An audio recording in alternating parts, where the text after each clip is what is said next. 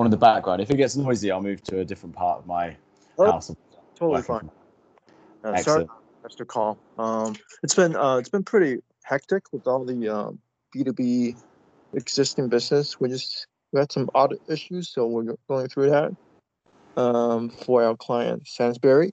But um, yeah, that being said, um, the, the, the website and, and stuff is still in the back burner. To be to be honest, But Okay.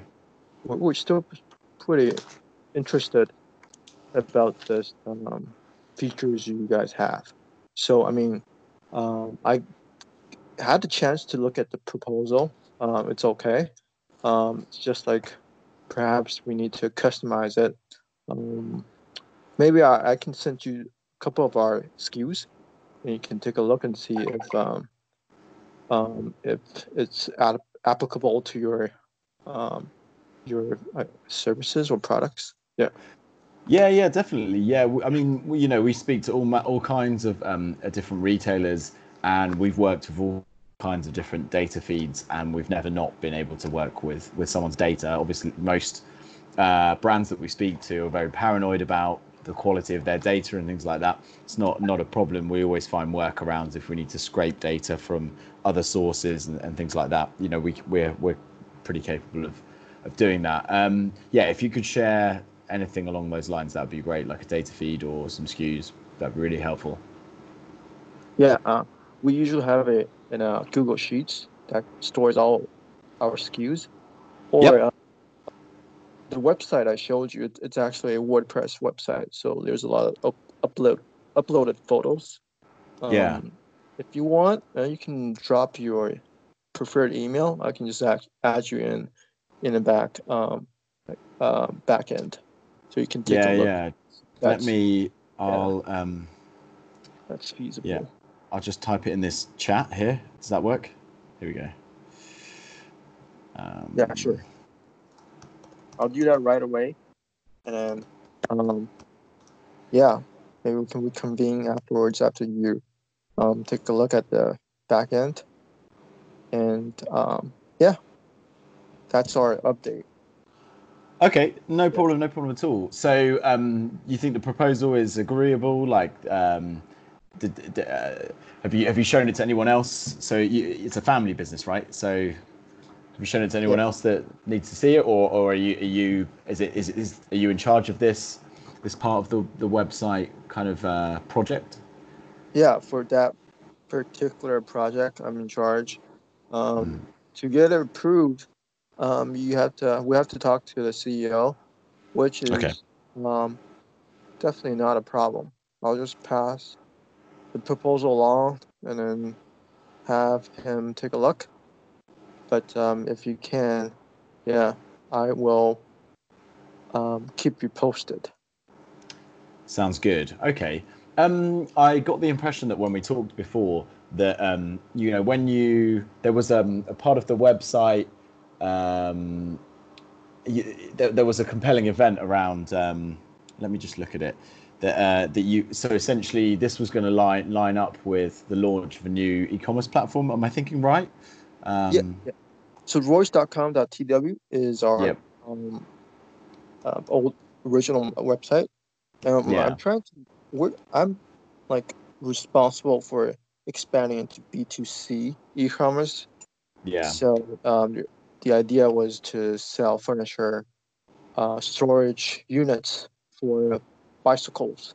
So you got your bicycle, and um, if you got a helmet, you got the a tire. You can put it all in one furniture storage unit, and that's very convenient. And then um, there's a lot of additional uh, value to the to, to this product line. So I'm trying to make a website um, solely for bicycle lines, bicycle furniture lines. Yeah, and um, like I said, it's been put in the back burner, but I'll be sure to pass your proposal along to our CEO. Great. Okay. Um, so do you think that uh, the us, you know, you, you validating our proposal and, and signing a contract with us, that will come when you do ultimately launch that website, or will it be a bit before to anticipate it so we can work on it so we can launch it all together? I think, yeah. I mean, if you want um, to make the whole project launch more efficient, definitely beforehand is good. Yeah. But be to be honest, I think we got to test the market, and we do have orders and demands for this. But let's um, just launch the website, see how the, the user responds, optimize the website, and then add your feature in. Yeah. Yeah. Okay. Sounds good. That- do you, that's ha- do you ha- Just timeline. Yeah, that makes sense. Um, I think when we discussed it before, you were, I- I think you mentioned September for the new website. Is that still the case, or is it? Uh, have I got that wrong? Yeah, it's, it's so we're actually we're we outsource the whole website e-commerce development to a, a Okay. team, so they're they have their own deadline. We set the dead- deadline milestones for that team. So uh, the September is still a goal. According to them, it's it's still in progress.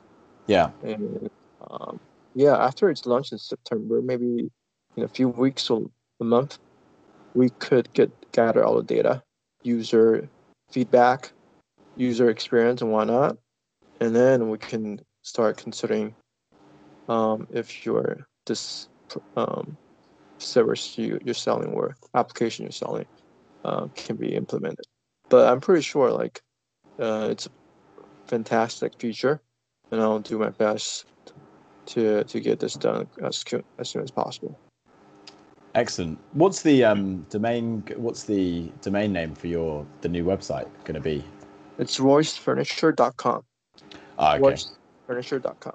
Because you got the Royce, you got Royce Enterprise at the minute, so that's B two B, and then Royce Furniture will be B two C. Cool, like it. Correct. Uh, okay. Dot com. No, no TW. Great. Okay. Yeah.